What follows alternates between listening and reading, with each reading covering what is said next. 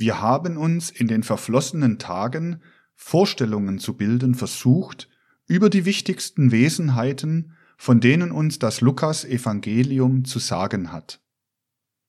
Wir haben umfassende Begriffe gewonnen von dem, was dieser Urkunde zugrunde liegt. Eines aber haben wir noch nötig. Die weitere Entwicklung der Hauptwesenheit und damit der Hauptwesenheit unserer Erde, des Christus Jesus selber zu verfolgen. Es wird dabei notwendig sein, dass wir uns zunächst an das erinnern, was schon gesagt worden ist, dass der Christus Jesus, der dann später vor uns steht, von dem die Schilderung im Lukas Evangelium handelt, sozusagen leiblich geboren worden ist als der nathanische Jesus aus dem davidischen Hause. Dieses Kind wächst heran bis ungefähr zum zwölften Jahre. In der Zeit, als seine Entwicklung bis dahin vorwärts geschritten ist, tritt in seinen Leib diejenige Ichheit ein, welche einstmals inkorporiert war in der Wesenheit, welche die persische Kultur eingeleitet hat, so dass wir also vom zwölften Jahre an in dem Leibe des nathanischen Jesus das Ich des Zarathustra haben. Jetzt wird es uns obliegen, genauer die Entwicklung dieser Wesenheit zu verfolgen. Da müssen wir uns an etwas erinnern, wofür wir ja durch unsere vorhergehenden geisteswissenschaftlichen Betrachtungen vorbereitet sind. Wir wissen, dass die Entwicklung des Menschen im normalen Falle so fortschreitet, dass ein wichtiger Zeitabschnitt in die Zeit vom ersten bis zum siebenten Lebensjahre fällt.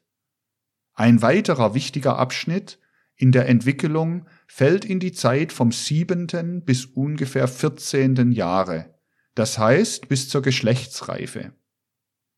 Ein weiterer Abschnitt geht vom vierzehnten bis einundzwanzigsten Jahre.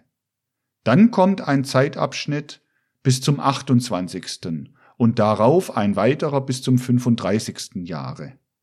Diese Zeitabschnitte sind natürlich nicht in pedantischer Weise so aufzufassen, dass etwa ihr Ende immer genau zusammenfällt mit dem Jahresdatum, sondern wir haben jenen wichtigen Übergang in der menschlichen Entwicklung, der ungefähr mit dem Ablaufe des siebenten Jahres bezeichnet wird, in die Zeit des Zahnwechsels zu setzen. Dieser Übergang geht also nicht auf einmal vor sich, sondern allmählich in der Zeit des Zahnwechsels. Ebenso geht alles bei den übrigen Abschnitten allmählich vor sich.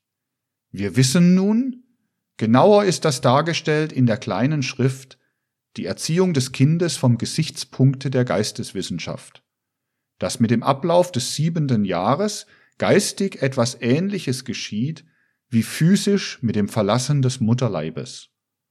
Eine Art ätherischer Geburt geht dann vor sich.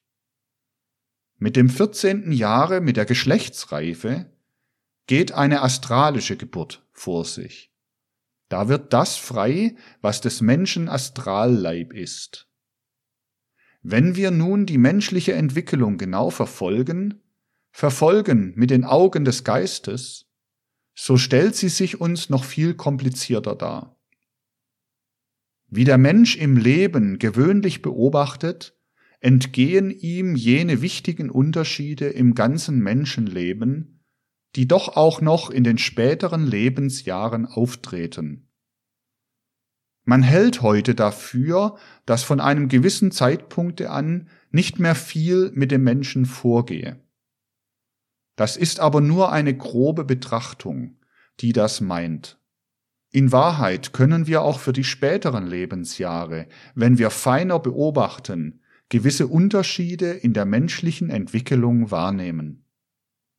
Wenn die physische Mutterhülle zurückgestreift wird, so ist das, was jetzt vom Menschen geboren ist, eigentlich nur der physische Leib, so dass das, was in den ersten sieben Lebensjahren frei hervortritt, der physische Leib ist.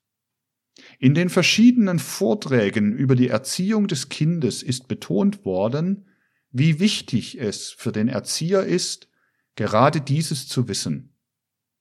Dann, wenn die ätherische Hülle abgestreift wird, liegt frei der Ätherleib. Wenn mit dem 14. Jahre die astralische Mutterhülle abgestreift wird, liegt frei der Astralleib. Genau gesprochen können wir aber die menschliche Wesenheit nur verstehen, wenn wir von jener Gliederung ausgehen, die in meiner Theosophie angegeben ist. Dort sind die höheren, die seelischen Glieder der menschlichen Natur noch weiter geteilt. Da finden wir zunächst an den Lebensleib sich anschließend das, was man den Empfindungsleib nennt. Und eigentlich ist bis zum 21. Jahre genau gesprochen gegenüber der äußeren Welt erst der Empfindungsleib vollständig frei. Mit dem 21. Jahre wird allmählich im Menschen dasjenige frei, was man die Empfindungsseele nennt. Mit dem 28. Jahre wird die Verstandes- oder Gemütsseele frei und nachher die Bewusstseinsseele. So ist es beim gegenwärtigen Menschen. Und wer geleitet durch die Erkenntnis der Geisteswissenschaft das menschliche Leben beobachtet, der weiß sehr wohl, dass diese Entwicklungsstadien vorhanden sind. Und die, welche die großen Führer der Menschheit sind, wissen auch, warum das 35. Jahr ein so wichtiges ist. Dante wusste, warum er besonders auf sein 35. Jahr hinwies, als er erklärte, dass er da jene gewaltigen Weltvisionen hatte, die in seinem großen Weltengedichte niedergelegt sind. Gleich im Anfange der göttlichen Komödie finden wir darauf hingewiesen, dass er diese Visionen im 35. Lebensjahr hatte. Da ist die Wesenheit des Menschen so weit, dass sie diejenigen Fähigkeiten als Werkzeuge voll benutzen kann, welche am Empfindungsleib an der Empfindungsseele und an der Verstandes- oder Gemütsseele hängen. Diejenigen, welche von dem Menschen im Sinne unserer Entwicklung gesprochen haben, haben diese Einteilung immer gekannt. Bei den Orientalen war es etwas anders, da ändern sich die Zeiten etwas. Daher aber hatte man für die orientalische Kultur Recht, wenn man nicht dieselben Unterschiede machte in der Einteilung. Im Abendlande aber musste man sie immer machen. Die Griechen zum Beispiel haben nur mit etwas anderen Worten das bezeichnet, was wir hier haben. Indem sie das Seelische bezeichnen wollten, fingen sie an bei dem, was wir den Lebensleib nennen, und nannten es Treptikon. Was wir den Empfindungsleib nennen, nannte man in einem sehr bezeichnenden Ausdruck Ästhetikon. Unsere Empfindungsseele bezeichnete man als Orektikon, die Verstandesseele als Kinetikon. Und was die Bewusstseinsseele ist, das kostbarste Gut, was sich der Mensch jetzt erwirbt, nannte man Dianoetikon. So haben wir die Entwicklung des Menschen vor uns, wenn wir sie genau und exakt betrachten. Nun war durch gewisse Verhältnisse, die uns heute auch noch zum Teil klar werden sollen, die Entwicklung des nathanischen Jesus etwas vorangeschoben, etwas beschleunigt worden. Das war ja dadurch auch möglich, dass in seinen Gegenden die Geschlechtsreife früher fiel. Aber es lagen bei ihm noch ganz besondere Gründe vor, dass dasjenige, was sonst im 14. Jahre eintritt, bei ihm im 12. Jahre eintrat. Und so trat das, was sonst mit 21 Jahren eintritt, bei ihm mit 19 Jahren ein, und was sonst mit 28 und 35 Jahren vorgeht, das ereignete sich bei ihm mit 26 und 33 Jahren.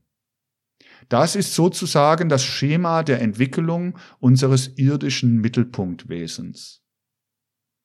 Wir haben nun zu beachten, dass wir bis zum zwölften Jahre leiblich den nathanischen Jesus vor uns haben. das aber vom zwölften Jahre an in dem nathanischen Jesus weiterlebt, das Ich des Zarathustra. Was heißt das eigentlich?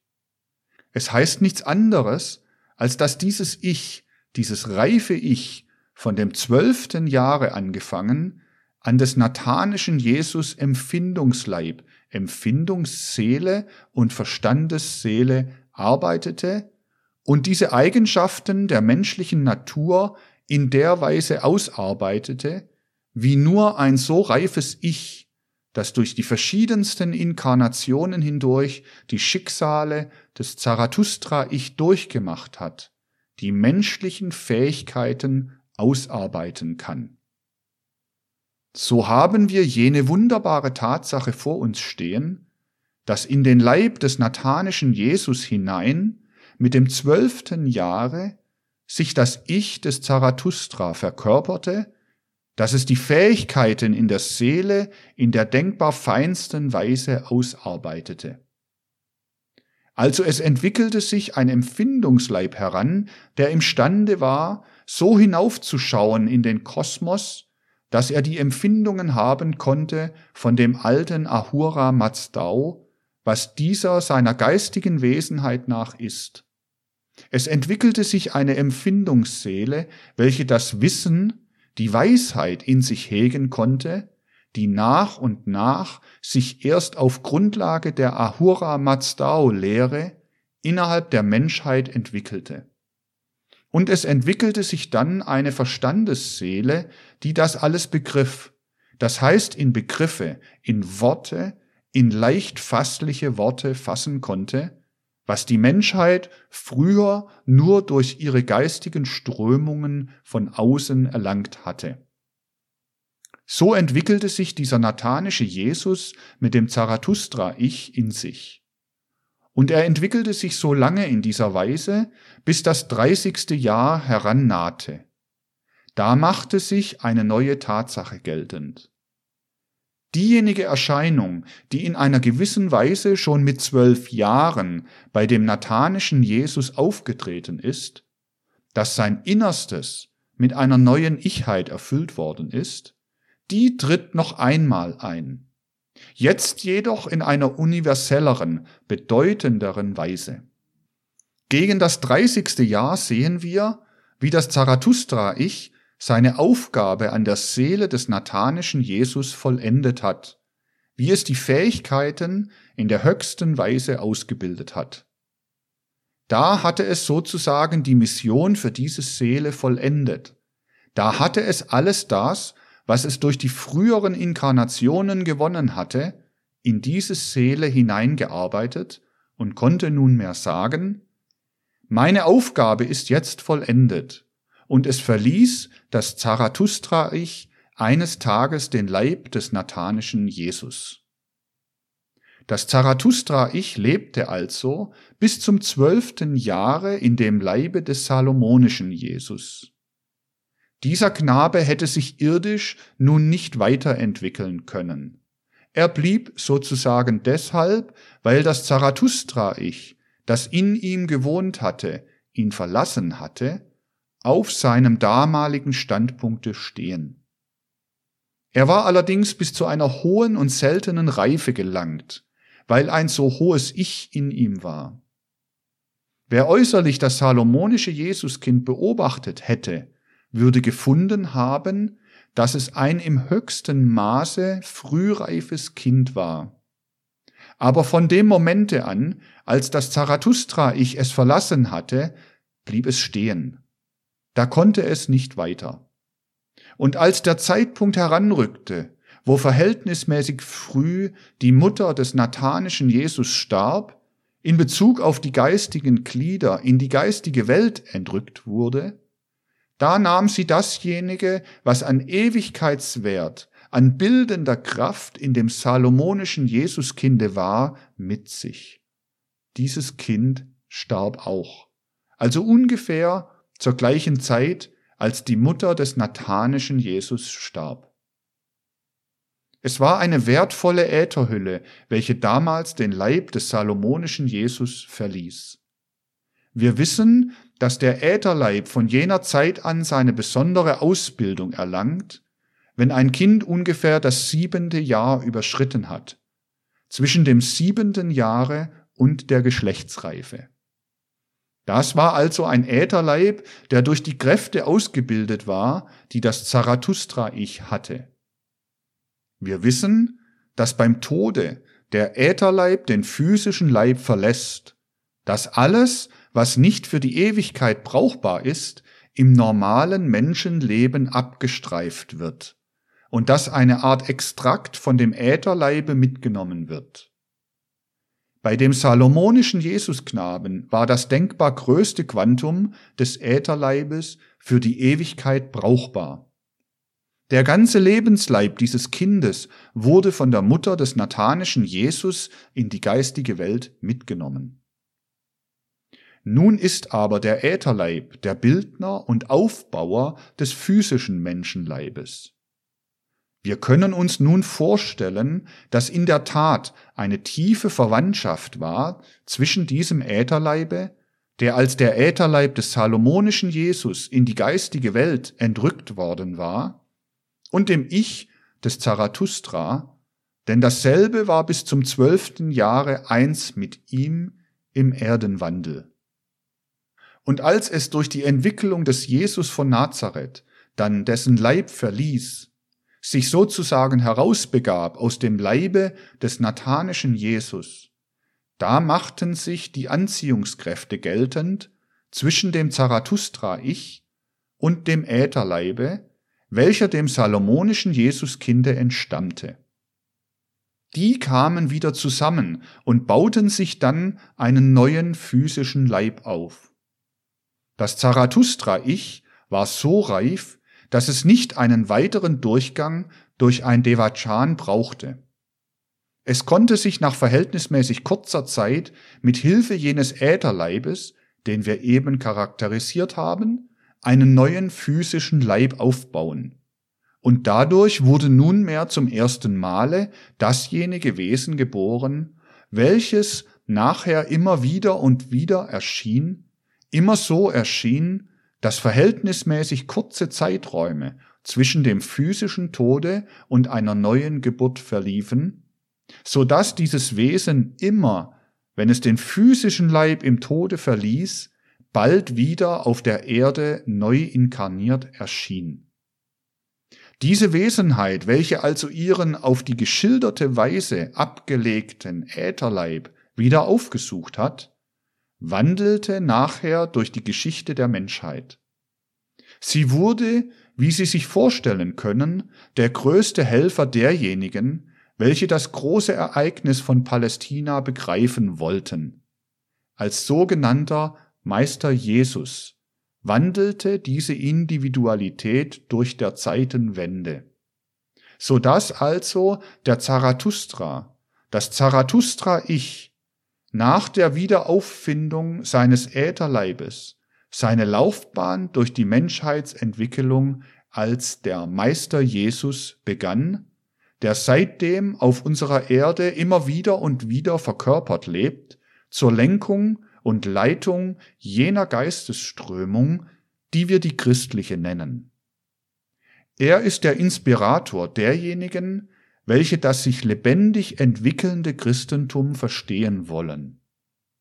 Er hat innerhalb der esoterischen Schulen diejenigen inspiriert, welche die Lehren des Christentums fortdauernd zu pflegen hatten.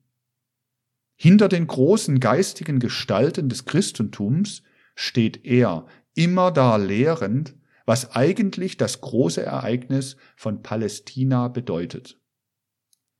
Dieses Zarathustra-Ich, das den Leib des nathanischen Jesus vom zwölften bis zum dreißigsten Jahre belebt hat, es war nunmehr außerhalb dieses Leibes.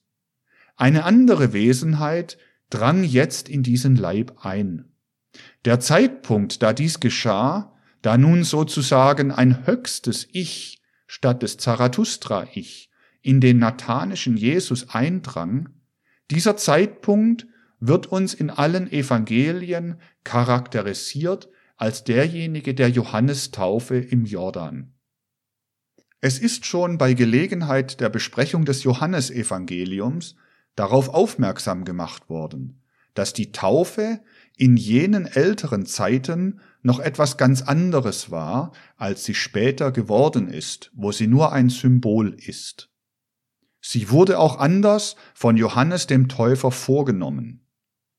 Die getauft wurden, sie wurden ihrer ganzen Leiblichkeit nach mit ihrem ganzen Körper in das Wasser eingetaucht. Nun wissen sie aber aus den verschiedenen vorbereitenden anthroposophischen Vorträgen, dass bei einer solchen Tatsache etwas ganz Besonderes geschehen kann. Schon im gewöhnlichen Leben, wenn der Mensch zum Beispiel dem Ertrinken nahe ist und einen Schock bekommt, tritt das ein, dass er sein bisheriges Leben wie in einem großen Tableau vor sich stehen hat. Das kommt daher, weil da für einen Augenblick das geschieht, was sonst nur nach dem Tode eintritt. Der Ätherleib wird herausgehoben aus dem physischen Leibe, wird frei von den Gewalten des physischen Leibes. Das vollzog sich bei den meisten Täuflingen des Johannes, und das vollzog sich besonders bei der Taufe des nathanischen Jesus. Sein Ätherleib wurde herausgezogen. Und während dieses Momentes konnte in den Leib des nathanischen Jesus untertauchen und Besitz von ihm nehmen, jene hohe Wesenheit, die wir die Christuswesenheit nennen. So ist von jenem Zeitpunkte der Johannestaufe an der nathanische Jesus durchdrungen von der Christuswesenheit. Das bedeuten die Worte, welche in den älteren Evangelienurkunden handschriftlich stehen. Dies ist mein vielgeliebter Sohn. Heute habe ich ihn gezeuget. Das heißt, es ist jetzt der Sohn des Himmels, der Christus gezeugt. Der Befruchter war die einheitliche Gottheit, die durch die Welt webt, und empfangend war der Leib und die ganze Organisation des nathanischen Jesus, der vorbereitet worden war, um den Fruchtkeim aus den Höhen zu empfangen. Dies ist mein vielgeliebter Sohn, heute habe ich ihn gezeuget. So hieß es sonst in den älteren Evangelienhandschriften und so sollte es in Wahrheit in den Evangelien stehen. Lukas 3, Vers 22. Wer ist diese Wesenheit, die sich damals mit dem Ätherleibe des nathanischen Jesus vereinigte? Diese Christuswesenheit können wir wieder nicht verstehen, wenn wir unseren Blick nur auf die Erdenentwicklung lenken. Diese Christuswesenheit ist diejenige Wesenheit, welche wir nennen müssen den Führer jener geistigen Wesenheiten, welche damals, als die Sonne sich von der Erde getrennt hat, mit der Sonne aus der Erde hinausgingen und sich einen höheren Schauplatz begründeten, um von dieser Sonne aus, also von außen herein, auf die Erde zu wirken.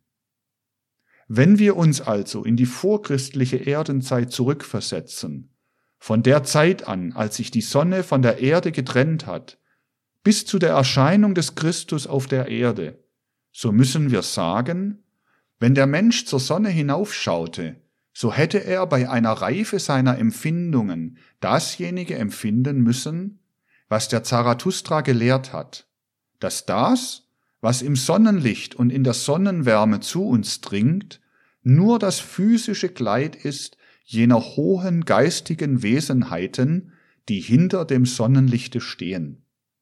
Denn dahinter verbergen sich die geistigen Kraftstrahlen, die von der Sonne auf die Erde hereindringen.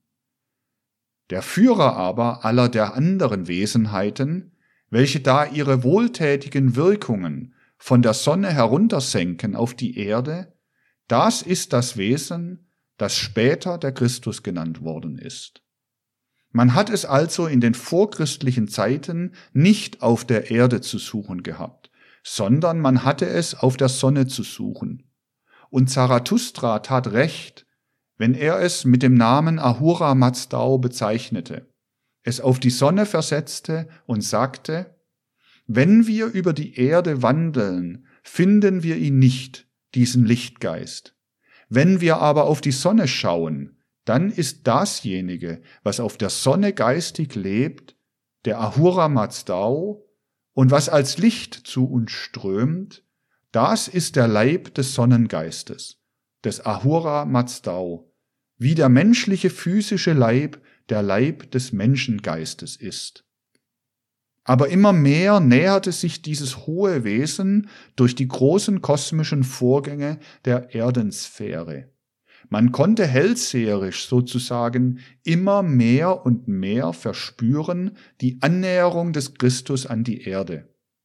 Und ein deutliches Erkennen dieses Christus trat ein, als der große Vorgänger des Christus Jesus, als Moses auf dem Sinai im Blitzesfeuer seine Offenbarungen empfing. Was bedeuteten diese Offenbarungen des Moses? Sie bedeuteten, dass sich das, was als Christuswesenheit sich der Erde näherte, zunächst wie in einer Reflexion zeigt, wie in einem Spiegelbilde. Denken wir uns den Vorgang vergeistigt, den wir jede Vollmondnacht am Vollmonde wahrnehmen. Wenn wir zum Vollmond hinaufblicken, sehen wir die Sonnenstrahlen zurückgestrahlt, gespiegelt. Es ist Sonnenlicht, was uns da entgegenströmt. Nur heißen wir es Mondenlicht, weil es vom Monde wiedergespiegelt erscheint. Wen sah Moses im brennenden Dornbusch und im Feuer auf dem Sinai? Den Christus. Aber wie man das Sonnenlicht nicht auf dem Monde direkt sieht, sondern gespiegelt, so sah er in einer Spiegelung den Christus. Und wie wir das Sonnenlicht, wenn wir es vom Monde gespiegelt erblicken, Mondenlicht nennen, so wurde damals der Christus Yahweh oder Jehova genannt. Daher ist Yahweh oder Jehova nichts anderes als die Widerspiegelung des Christus, bevor dieser selbst auf der Erde erschien. So verkündigte sich der Christus der menschlichen Wesenheit, die ihn doch nicht in seiner ureigenen Wesenheit zu schauen vermochte, indirekt, wie in der sonst dunklen Vollmondnacht das Sonnenlicht sich durch die Mondenstrahlen verkündigt. Yahweh oder Jehova ist der Christus, aber nicht direkt gesehen, sondern als reflektiertes Licht. Immer mehr und mehr sollte sich menschlichem Erkennen, menschlichem Wahrnehmen dieser Christus nähern. Das heißt, er sollte eine Zeit lang selber auf der Erde wandeln, Mensch unter Menschen sein, menschlicher Mitbewohner auf unserer Erde werden, wie er vorher aus dem Kosmos herunter für die Eingeweihten sich kundgetan hat. Dazu musste erst der richtige Zeitpunkt kommen. Dass er vorhanden ist, der Christus, das hat man dort, wo man die Weisheit der Welt durchdrungen hat, immer gewusst. Und weil er sich in der verschiedensten Weise geoffenbart hat, so hat man ihn auch mit den verschiedensten Namen benannt. Zarathustra hat ihn Ahura Mazdau genannt, weil er sich ihm in dem Sonnenlichtkleide offenbarte. Jene großen Lehrer der Menschheit, die in der ersten Epoche nach der atlantischen Katastrophe im alten Indien aufgetreten sind, die heiligen Rishis, sie haben, da sie Eingeweihte waren, durchaus von diesem Wesen gewusst. Nur wussten sie, dass es mit Erdenweisheit in dieser Epoche noch nicht zu erreichen ist dass es sich mit Erdenweisheit erst in einer späteren Epoche wird erreichen lassen. Daher war die Formel für jene Zeit die, dass dieses Wesen lebe jenseits der Region der sieben Rishis. Vishwakarman nannte man es. So also lehrten auch sie von jenem Wesen, das sie als Vishwakarma nannten, das der Zarathustra Ahura Mazdao nannte. Das sind verschiedene Namen für diese Wesenheit, die sich langsam aus Geisteshöhen, aus kosmischen Örtlichkeiten der Erde näherte. Aber es musste die Menschheitsentwicklung vorbereitet werden, damit ein Leib dieses Wesen aufnehmen konnte.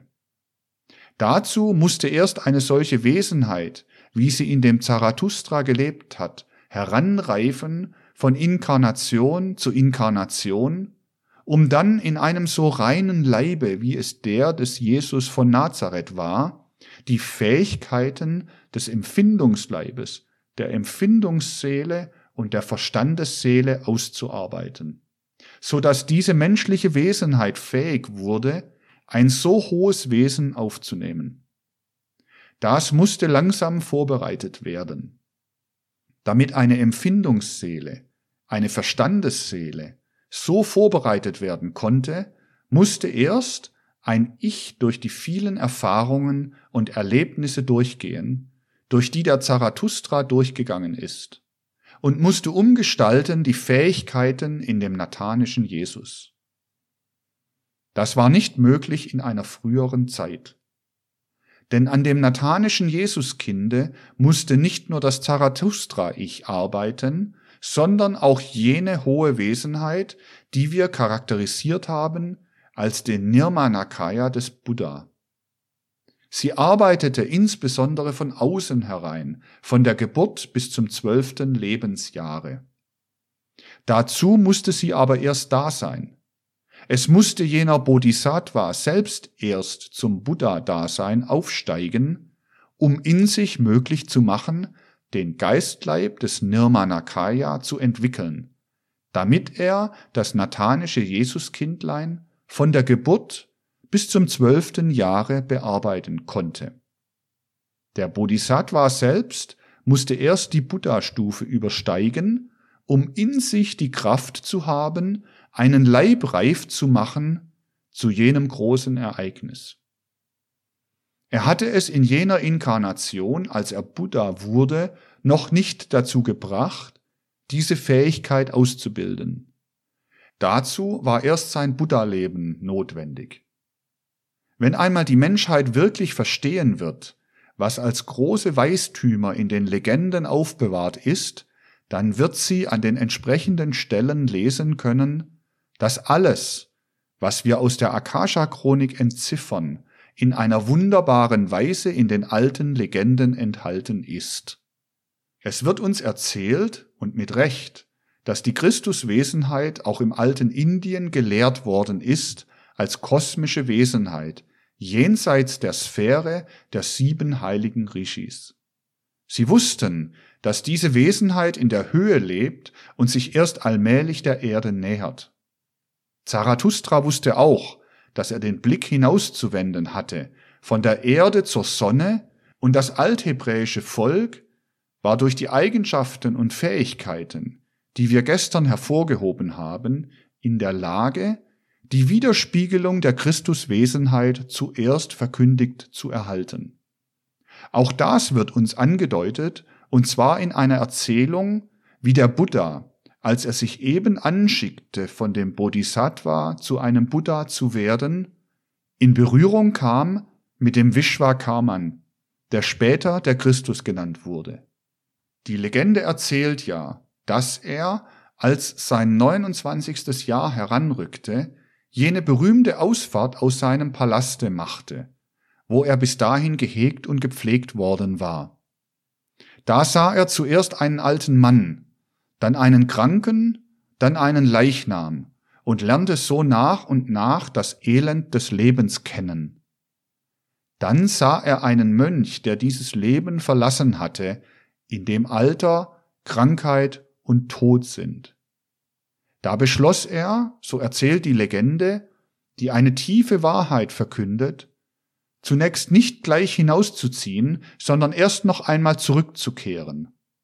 Aber bei dieser Ausfahrt, so sagt uns diese Legende, wurde er von den geistigen Höhen hereingeschmückt mit jener Kraft, welche der Götterkünstler Vishwakarman, der ihm erschien, auf die Erde heruntersandte. Geschmückt wurde der Bodhisattva mit der Kraft des Vishwakarman selbst, der später der Christus genannt wurde.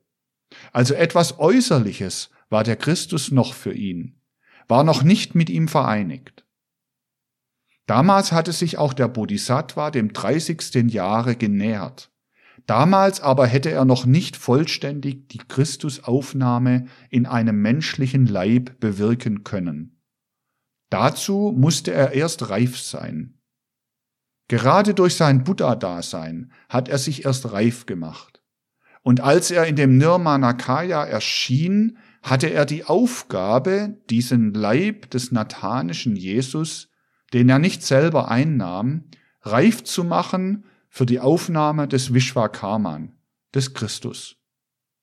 So hatten die Kräfte der Erdenentwicklung zusammengewirkt, um das große Ereignis zustande zu bringen. Nun muss sich uns die Frage auf die Lippen legen, wie steht dieser Christus, dieser Vishwakarman, zu solchen Wesenheiten wie den Bodhisattvas, von denen zum Beispiel jener Bodhisattva einer war, der später zum Buddha geworden ist. Mit dieser Frage kommen wir hart an den Rand eines der größten Geheimnisse unserer Erdenentwicklung heran. Es wird im Allgemeinen für die heutigen Gefühle und Empfindungen der Menschen schwer, das Gewaltige auch nur zu ahnen, was sich hinter diesem Geheimnis verbirgt.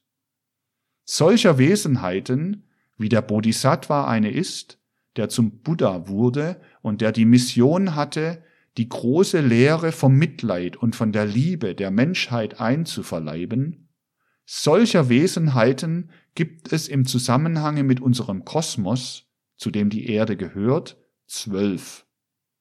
Jener Bodhisattva, der fünf bis sechs Jahrhunderte vor unserer Zeitrechnung zum Buddha wurde, ist einer von diesen Zwölfen.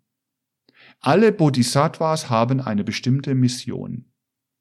Wie dieser eine die Mission hatte, die Lehre vom Mitleid und von der Liebe auf die Erde zu bringen, so haben auch die anderen ihre Missionen, die in den verschiedenen Erdenepochen erfüllt werden müssen.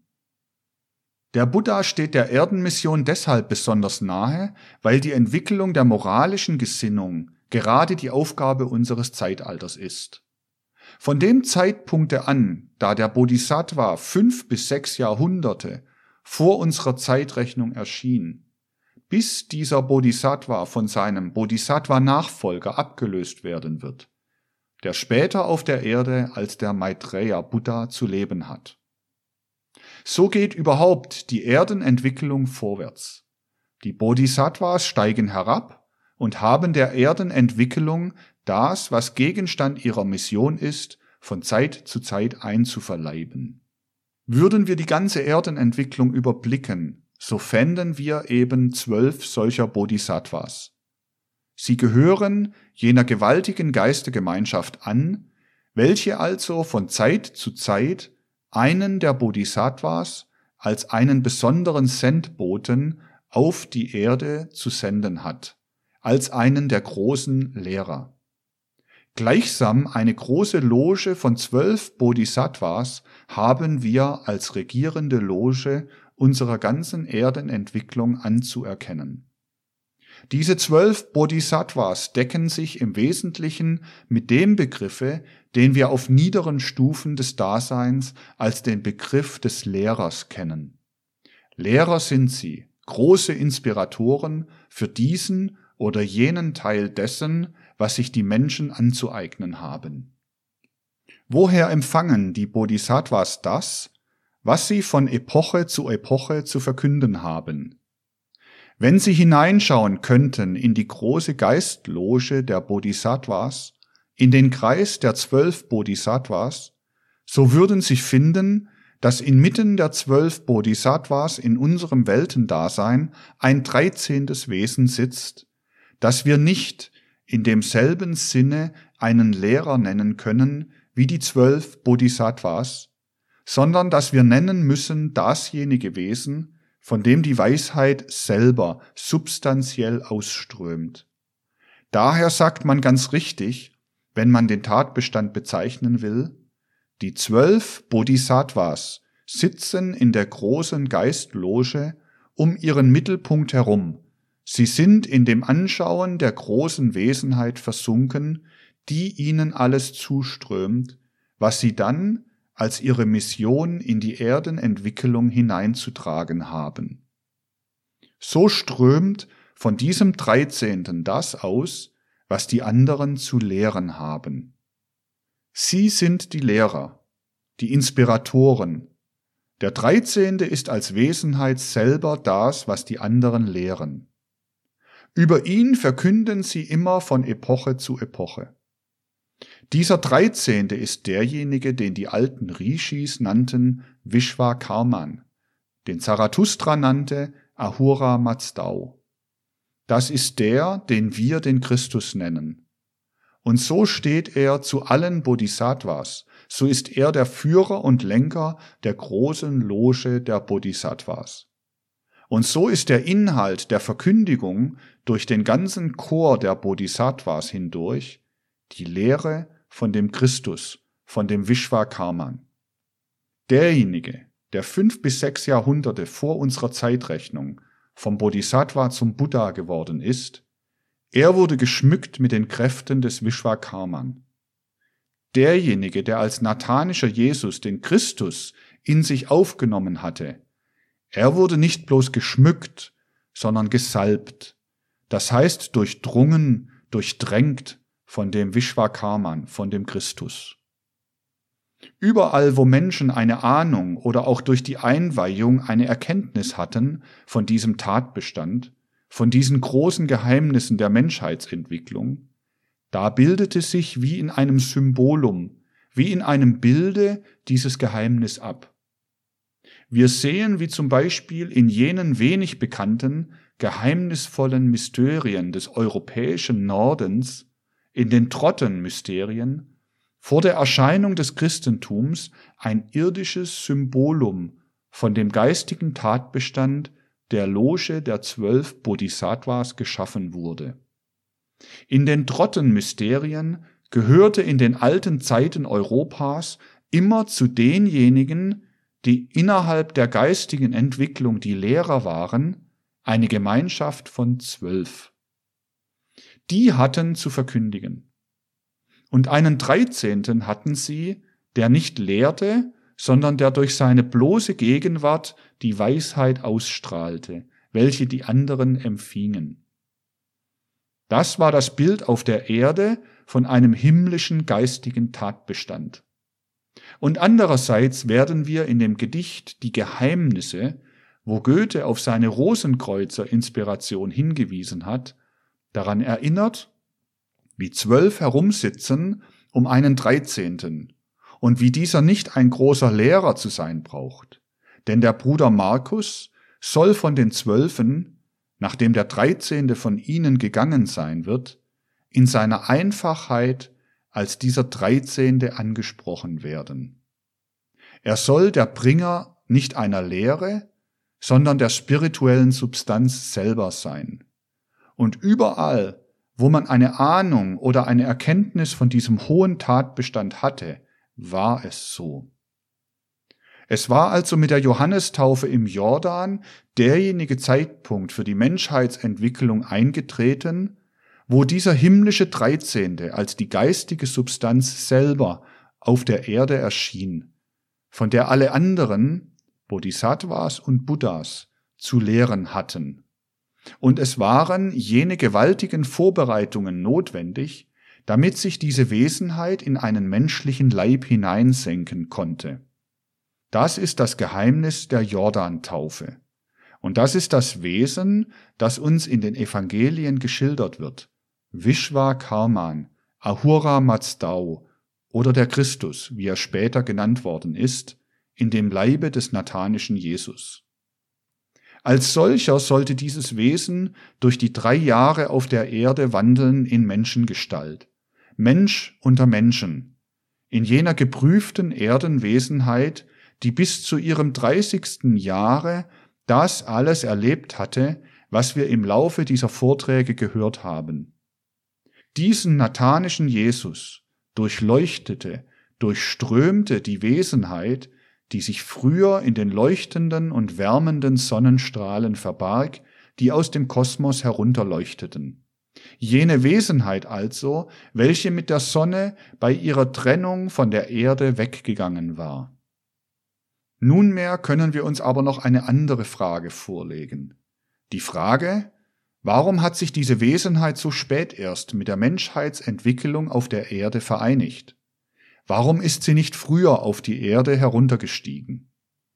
Warum durchdrang sie nicht früher einen menschlichen Ätherleib, wie sie ihn bei der Johannistaufe im Jordan durchdrungen hat?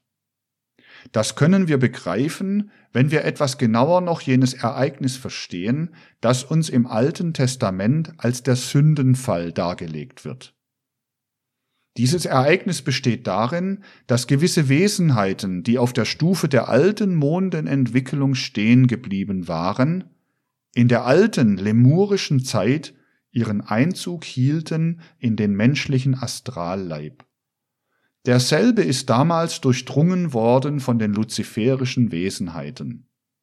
Das wird uns bildlich dargestellt in dem Sündenfalle des Paradieses. Dadurch, dass diese Kräfte in den menschlichen Astralleib eindrangen, ist der Mensch tiefer in die Erdenangelegenheiten verstrickt worden, als es sonst geschehen wäre.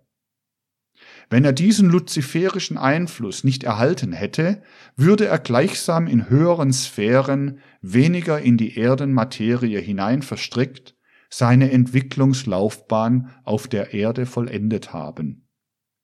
Der Mensch ist dadurch früher heruntergestiegen auf die Erde, als er eigentlich hätte heruntersteigen sollen. Wäre nun sonst nichts eingetreten, Wäre nur das alles geschehen, was eben jetzt angedeutet worden ist, so hätte sich damals die ganze Wirkung der luziferischen Kräfte, welche im Astralleib des Menschen verankert waren, auch im menschlichen Ätherleibe geltend gemacht. Das aber mussten die Weltenmächte verhindern. Daher musste etwas ganz Besonderes eintreten. Was damit gemeint ist, wird noch von einer anderen Seite her klar werden durch meine demnächst erscheinende Geheimwissenschaft. Der Mensch durfte nicht so bleiben, wie er war, nachdem er die luziferischen Kräfte in seinen Astralleib aufgenommen hatte. Er musste behütet werden vor der Wirkung der luziferischen Kräfte auf seinen Ätherleib. Das wurde dadurch erreicht, dass der Mensch damals unfähig gemacht wurde, seinen vollen Ätherleib zu benutzen. Es wurde ein Teil des Ätherleibes der Willkür des Menschen entzogen. Wäre diese Wohltat der Götter nicht gekommen, hätte der Mensch die Kraft über seinen vollen Ätherleib behalten, so hätte er nimmermehr den Weg durch die Erdenentwicklung in entsprechender Weise finden können. Gewisse Teile des menschlichen Ätherleibes haben damals herausgezogen werden müssen, um aufgespart zu werden für spätere Zeiten. Versuchen wir jetzt einmal uns vor das geistige Auge zu führen, welche Teile dieses waren. Der Mensch besteht zunächst aus den Teilen, die wir auch draußen in der Welt sehen, aus dem Erdigen oder Festen, aus Wasser oder Flüssigem, und aus Luft oder gasförmigem. Das sind die Elemente, die den physischen Menschenleib bilden, wie sie auch alles Physische bilden. Das Ätherische beginnt mit dem ersten Ätherzustande, den wir den Zustand des Feueräthers oder des Feuers schlechtweg nennen. Feuer oder Wärme, was die heutige Physik nicht als ein substanzielles, sondern nur als eine bloße Bewegung ansieht ist aber der erste Zustand des Äthers. Der zweite Ätherzustand ist der Lichtäther oder Lichtschlechtweg. Und der dritte Zustand ist das, was für den Menschen zunächst gar nicht in seiner ursprünglichen Gestalt erscheint. Nur einen Abglanz gleichsam, einen Schatten dieses Äthers kann der Mensch in der physischen Welt wahrnehmen als Ton, als Schall. Aber dem, was äußerlich Schall ist, liegt etwas Feineres, Ätherischeres, etwas Geistiges zugrunde, so dass wir den physischen Ton nur als ein Schattenbild des geistigen Tones, des Tonäthers oder auch Zahlenäthers zu bezeichnen haben. Das vierte Äthergebiet ist der Lebensäther, das, was allem eigentlichen Leben zugrunde liegt. Wie nun der heutige physische Mensch ist, so prägt sich alles, was sein Seelenhaftes ist, in seiner physischen Leiblichkeit und in seiner ätherischen Leiblichkeit aus. Aber alles Seelische ist sozusagen gewissen Substanzen des Ätherischen zugeteilt. Was wir den Willen nennen, drückt sich ätherisch aus in dem, was wir das Feuer nennen.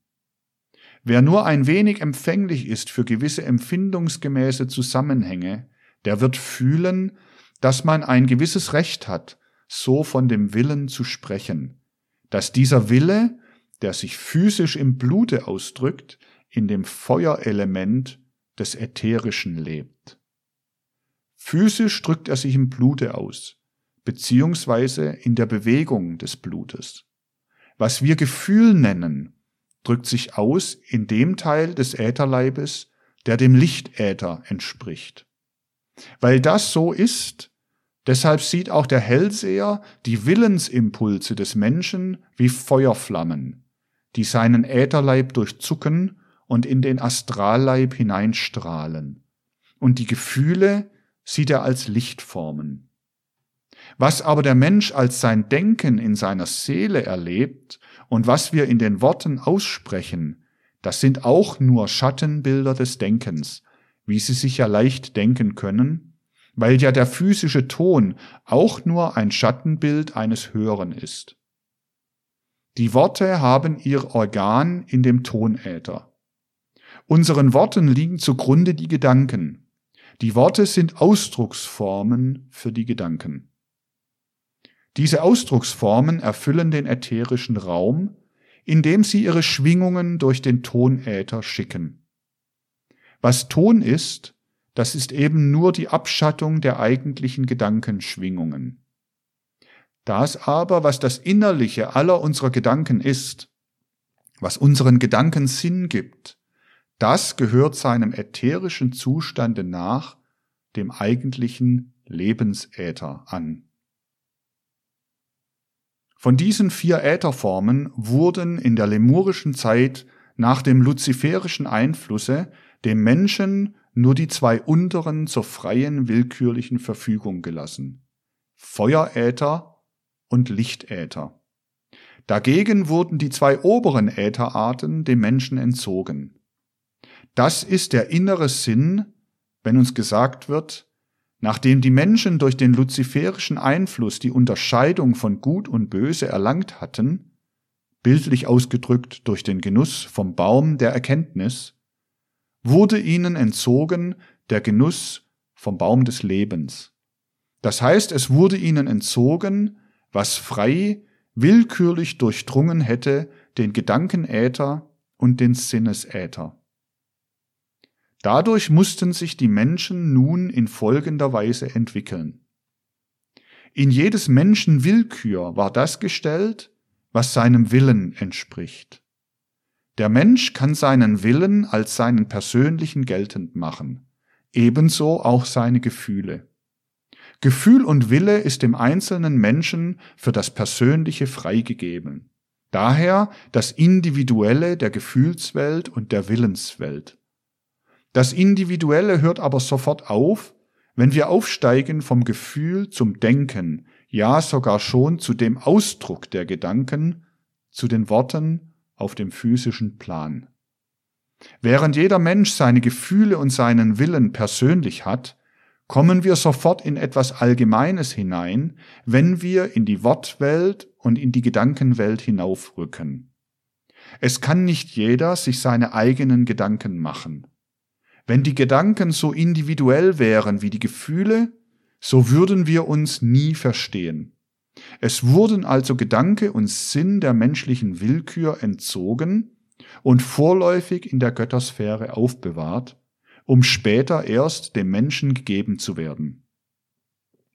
Daher können wir auf dem Erdenkreis überall individuelle Menschen finden mit individuellen Gefühlen und individuellen Willensimpulsen, aber wir haben überall gleiches Denken, gleiche Sprache bei den Völkern. Wo eine gemeinsame Sprache ist, da herrscht eine gemeinsame Volksgottheit.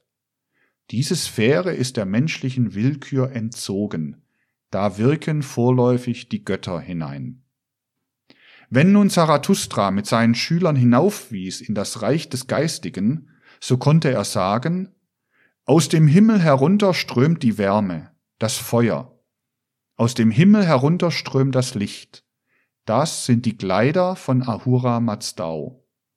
Aber hinter diesen Kleidern verbirgt sich das, was noch nicht heruntergestiegen ist, was noch in den geistigen Höhen oben geblieben ist, was in den physischen Gedanken und den physischen Worten des Menschen nur einen Schatten hinuntergeworfen hat. Hinter der Sonnenwärme, hinter dem Sonnenlichte verbirgt sich das, was im Tone, im Sinn lebt, was sich nur denjenigen verkündete, die hinter das Licht schauen konnten, was sich verhält zu dem irdischen Wort, wie das himmlische Wort zu dem vor der Menschheit vorläufig bewahrten Teile des Lebens. Daher sagte Zarathustra, blicket hinauf zu Ahura Mazdau. Ihr seht, wie er sich offenbart in dem physischen Kleide des Lichtes und der Wärme. Dahinter ist aber das göttliche Schöpfungswort. Das nähert sich der Erde. Was ist Vishwakarman? Was ist Ahura Mazdau? Was ist der Christus in seiner wahren Gestalt? Das göttliche Schöpfungswort. Daher tritt uns in der Zarathustra-Lehre die merkwürdige Mitteilung entgegen, dass Zarathustra eingeweiht wird, um in dem Lichte seinen Ahura Mazdao wahrzunehmen aber auch noch das göttliche Schöpfungswort, Honova, das herniedersteigen sollte auf die Erde und das zuerst herniedergestiegen ist bei der Johannestaufe in einen einzelnen menschlichen Ätherleib. Was seit der lemurischen Zeit aufgespart worden ist, das Wort, das Geistwort, drang bei der Johannestaufe aus den Ätherhöhen ein in den Ätherleib des nathanischen Jesus. Und als die Taufe vollendet war, was war geschehen? Das Wort war Fleisch geworden. Was haben Zarathustra oder die, welche um seine Geheimnisse wussten, von jeher verkündet? Als Sehende haben sie verkündet das Wort, das sich hinter der Wärme und dem Licht verbirgt. Diener des Wortes waren sie. Und der Schreiber des Lukas-Evangeliums schrieb das auf, was die Selbstseher verkündet haben, die dadurch Diener des Wortes geworden sind. So sehen wir wieder an diesem Beispiel, wie die Evangelien wörtlich zu nehmen sind. Was wegen des luziferischen Prinzips so lange der Menschheit vorenthalten werden musste, das war in einer einzelnen Persönlichkeit zunächst Fleisch geworden, war heruntergestiegen auf die Erde, lebte auf der Erde, Daher ist diese Wesenheit das größte Vorbild derer, die allmählich seine Natur verstehen werden. Daher muss unsere Weisheit auf der Erde sich zum Beispiele nehmen die Bodhisattvas. Diese haben immer die Aufgabe, das zu verkündigen, was der Dreizehnte unter ihnen ist. Wir aber haben unsere Geisteswissenschaft zusammenzunehmen, haben unsere Weisheit, unsere Kenntnisse, die Ergebnisse der Geistesforschung dazu zu benutzen, um Wesen und Natur des Vishwakarman, des Ahura Mazdau, des Christus zu durchdringen.